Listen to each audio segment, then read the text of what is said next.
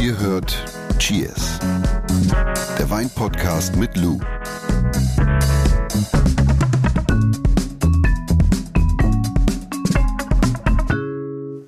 Fällt dir was Ah. auf? Ein bisschen? Guck mal. Was steht da? Nee, das meine ich nicht. Was denn? Fällt nicht auf, ne? Guck mal. Nee. Ich stelle mich mal hin. Und guck mal hier. Guck mal ins Gesicht. Meinst du, bist du schlank oder was? Sieht man nicht? Seit Januar, doch, sieht seit man. Januar, Ja. seit Januar nur Gemüse, nur Gemüse, so wenig Fleisch, ja. Und ich muss es zum Ja, Leid ein bisschen krank aus. meiner Leidenschaft sagen, ganz wenig Wein. Ja. Ja, wirklich. Willkommen zum schönsten Tag der Woche, den Tag von Cheers.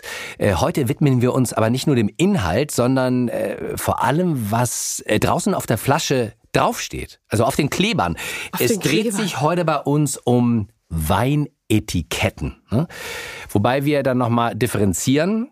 Äh, denn es gibt so viele unterschiedliche Vorgaben. Also wir sprechen heute, wenn ich es richtig verstanden habe, Lou, über deutsche Weinetiketten. Ja, also ich denke mal, wir müssen das so ein bisschen eingrenzen und dann machen wir vielleicht mal irgendwann französisches Weinetikett, ein italienisches, vielleicht mal auch eins auch aus Übersee oder so. Aber ich glaube, das jetzt alles im, in einer Folge, das, das, das ist total verwirrend. Bevor es damit losgeht, füllen wir aber erstmal die Gläser. Du tust das. Der Wein der Woche. Wir haben den 2021er Weißburgunder von Robert Weil Junior aus Rheinhessen, aus dem deutschen Weinanbaugebiet Rheinhessen. Kennt man in Frankreich auch als Pinot Blanc und in Italien als Pinot Bianco. Was ist das eigentlich für ein Unterschied? Grauburgunder, Weißburgunder. Ist Grauburgunder kräftiger oder? Also es kommt natürlich immer so ein bisschen auf die Herkunft und auf die angestrebte Stilistik an, was ich schlussendlich mit der Rebsorte mache. Hm. Aber ich würde schon sagen, dass Grauburgunder mitunter etwas barocker und auch breitschultriger sein kann. Und der Weißburgunder ist so ein bisschen oft zitrischer.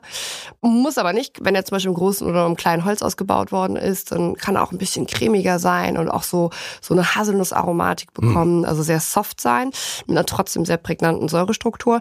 Aber jetzt gerade so im Zesti-Bereich oder so gerade so im Einstiegsbereich, wenn wir jetzt an Weißburgunder aus Italien beispielsweise denken, dann äh, ist er eher so zitrisch, mandelig. Ja, es ist eine Mutation, aber von Grauburgunder. Ich probiere mich mal heute.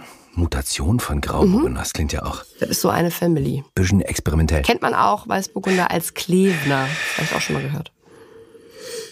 Also, Mhm. es ist, ja, Zitrus, aber es ist auch irgendwie birnig. Mhm. Birnisch. Könnte auch so ein bisschen, äh, ohne jetzt hier philosophisch hier äh, die Aromen zu benennen, aber es könnte auch so ein bisschen, kennst du so diese Clementine, wenn du die Schale abreißt? Es könnte es bei ein bisschen auch Zitronenabrieb, Birne finde ich, so ein bisschen Birne, ein bisschen Birne und mandelig. Also sehr frisch. Bei birnisch sind wir gleich. Mhm. Ich finde auch Birne. Oh, aber es, er schmeckt ganz anders, als er riecht. Mhm. Das ist ja immer so faszinierend, ne?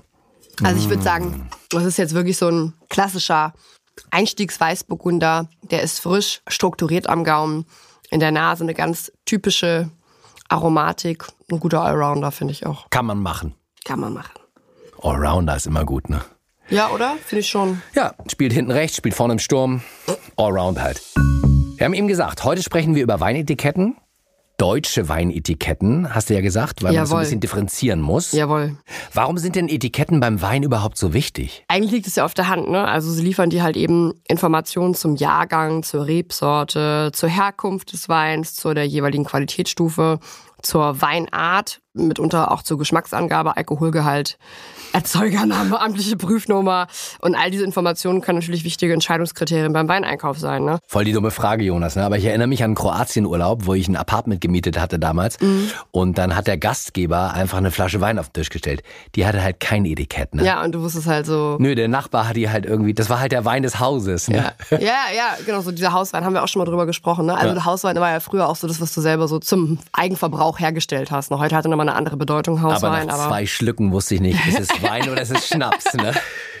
ich hatte auch mal so ein Erlebnis in Vietnam. Das war allerdings irgendwie so selbstgemachter Reisschnaps. Da wusste ich auch nicht, ob ich blind werde, wenn ich damit fertig bin. Also, naja, Deshalb sind einige Etiketten sehr übersichtlich und andere wiederum voll mit Infos. genau, ja. Kommt auch immer so ein bisschen dann auf die gefahrene Qualität an. Ne? Das hat ja auch viel mit Weinrecht und sowas zu tun. Und Etiketten sind natürlich aber auch wichtig, um manchmal zu zeigen, wie dick sein Portemonnaie ist. Ne? Gibt's sowas, ne? Etikettentrinker? Ja, natürlich. Etikettentrinker gibt es ja wirklich in jedem Preissegment. Namen gibt es immer und es gibt halt immer Leute, die, die verbinden was mit diesen Weingütern oder sie wollen halt wirklich einfach nur zeigen, wie cool sie eigentlich sind. Kann man ja auch übertragen. Es gibt auch Etikettenfahrer ne, bei Autos. Ja, natürlich, ja. Und da, da, da verliert sich ja auch jegliche Objektivität, ne? Weil du trinkst das einfach nur, weil, ja. Aber du hast gerade erklärt, was ist Pflicht? Mm, also die amtliche Prüfnummer, also in Deutschland ist Pflicht, äh, der Erzeuger, also ob es sich um eine Gutsabfüllung handelt, eine Erzeugerabfüllung ist oder ein Abfüller. Auf jeden Fall der auch der Alkoholgehalt natürlich mhm. und der Flascheninhalt. Und beim Jahrgang ist es so, der darf beispielsweise auch nur drauf, wenn mindestens 85 Prozent des Weins aus der Ernte des jeweiligen Jahres kommen. Das gleiche gilt übrigens auch für die Nennung der Rebsorte. Also hier steht ja jetzt Weißburgunder drauf auf dem Etikett. Das heißt, also es muss immer rebsortentypisch sein. Ja, also es muss Geschmacks, die Rebsorte muss geschmacksprägend sein. Ja. Und wenn jetzt hier Fett Weißburgunder draufsteht, dann müssen auch mindestens 85 Prozent Weißburgunder drin sein. Du sprichst gerade exemplarisch über unseren Wein der Woche. Robert ja. Weil Junior, Weißburgunder Weißburgunder steht ein Jahrgang drauf, 2021. Mhm. Das bedeutet jetzt 85 Prozent sind aus der Lese des Jahres 2021. Ja. Und 85 Prozent sind aus der Rebsorte Weißburgunder. Richtig. Capisci. Ja. Und hier vielleicht noch ein kurzer Hinweis für alle, weil ich hatte das witzigerweise letzte Woche hat mich das jemand gefragt. Also wenn auf dem Etikett in Deutschland nichts draufsteht zur Geschmacksangabe, dann kann man eigentlich davon ausgehen, dass der Wein im restsüßen Bereich einzuordnen ist. Also so halbtrocken, mhm. vielleicht auch lieblich oder süß. In Italien, Frankreich und beispielsweise auch in Spanien ist es genau andersherum. Also mhm. wenn nichts draufsteht, dann ist der Wein normalerweise trocken. Süße Weine werden immer deklariert oder restsüße Weine. Verstehe. Mhm. Geschmacksprägend. Wir hatten das festgelegt, dass 85 Prozent geschmacksprägend sind. Könnten auch 80 Prozent sein, finde ich so lustig, ne? Ja, ist es schon. Aber es ist, äh, also es ist auch eigentlich überall das Gleiche, außer in den USA, Argentinien und Chile. Also das sind, da gibt es, da gibt es immer so Sachen, die sind weltweit gleich und das, das betrifft beispielsweise den Jahrgang mit 85 Prozent und auch die Rebsorte mit 85 Prozent. Das geht jetzt extrem ins Detail, aber ich würde, es gibt doch Rebsorten, ja. die ganz so sehr, sehr speziell schmecken. Mhm. Und wenn man jetzt 85 Prozent hat und du kippst noch 15 Prozent von so einer speziellen Rebsorte mit mhm. rein, mhm. dann muss es also immer noch klar zu schmecken sein. Diese ja, das hast du ja dann eigentlich schon. Gerade wenn du so wirklich so eine dominante Rebsorte hast, beispielsweise wie, keine Ahnung, sagen wir jetzt mal Gewürztraminer. Ja. Und ja, du hast 85 Prozent Gewürztraminer drin, das ist ja wirklich so ein Aromabomber. Dann die 15 Prozent, die beispielsweise dann noch mit Riesling reingeschnitten werden, um vielleicht noch ein bisschen die Säure so ein bisschen noch anzuheben. Ich glaube, das, das verändert es dann nicht so krass. Lou, du hast eben gesagt, äh, Pflicht auf dem Etikett ist unter anderem die amtliche Prüfnummer und mhm. auch der Erzeuger mhm. beziehungsweise der Abfüller.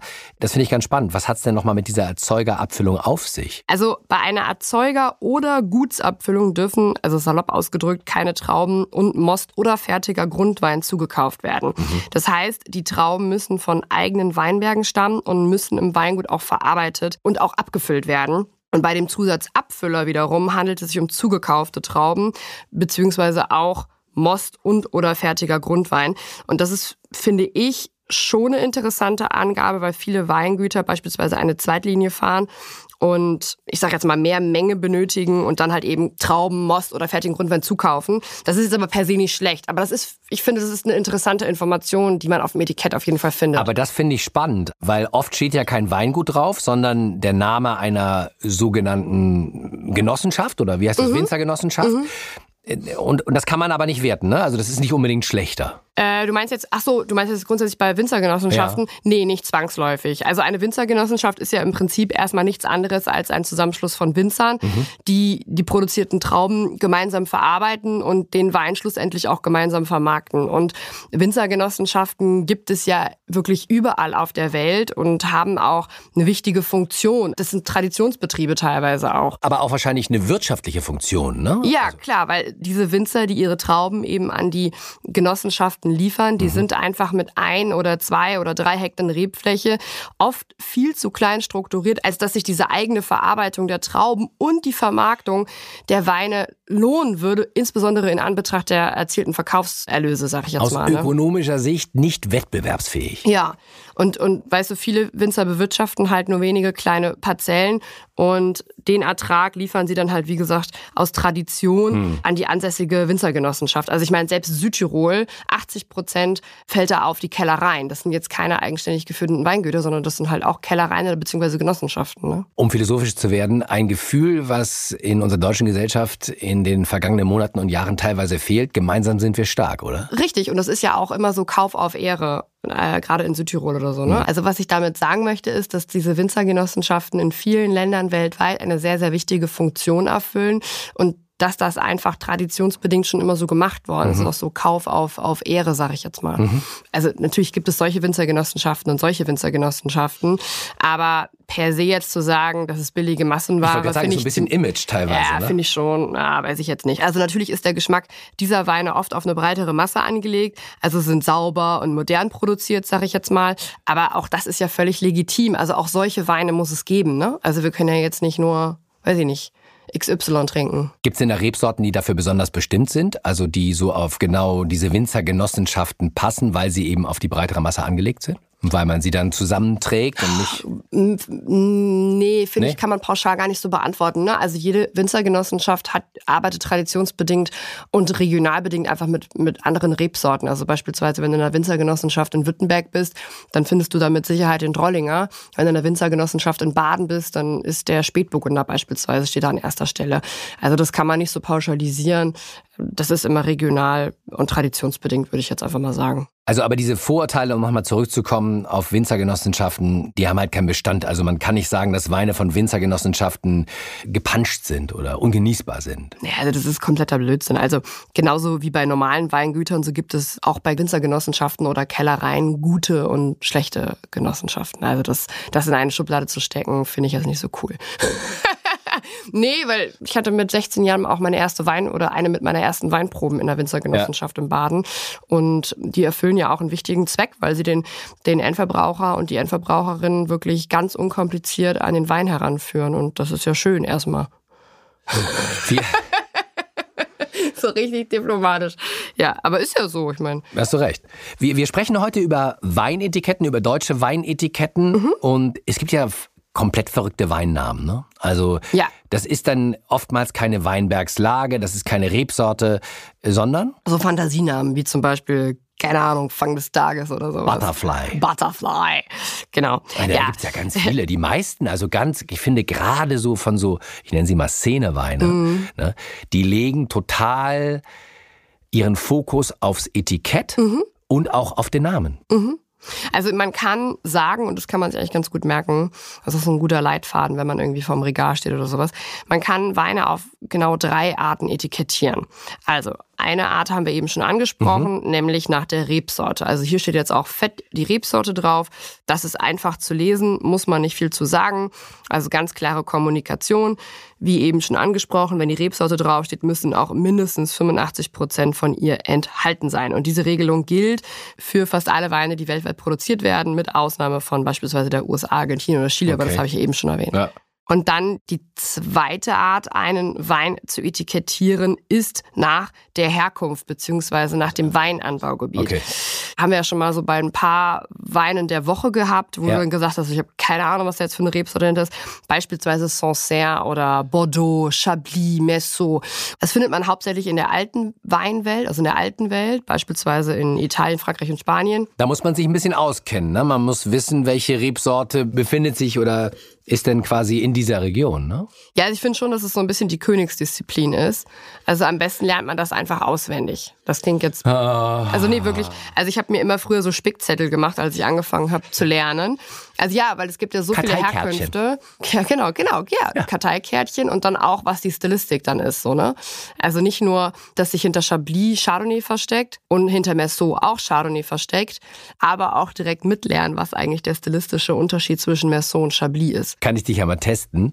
Äh, Sancerre ist ja eine Weinbauregion, muss ich sagen, aus der ich sehr gern trinke und wähle. Mhm. Welche Rebsorte versteckt sich dahinter? Sancerre ist immer Sauvignon Blanc. Mhm. Und was ist Puy Fumé und Puy Fussé? Hm, sag mal. Keine Ahnung. Nee, ich, ich, ich, so, keine Ahnung. Puy Fumé ist auch Sauvignon Blanc und Puy Fussé ist Chardonnay. Ja. Und du so, ja, okay, cool.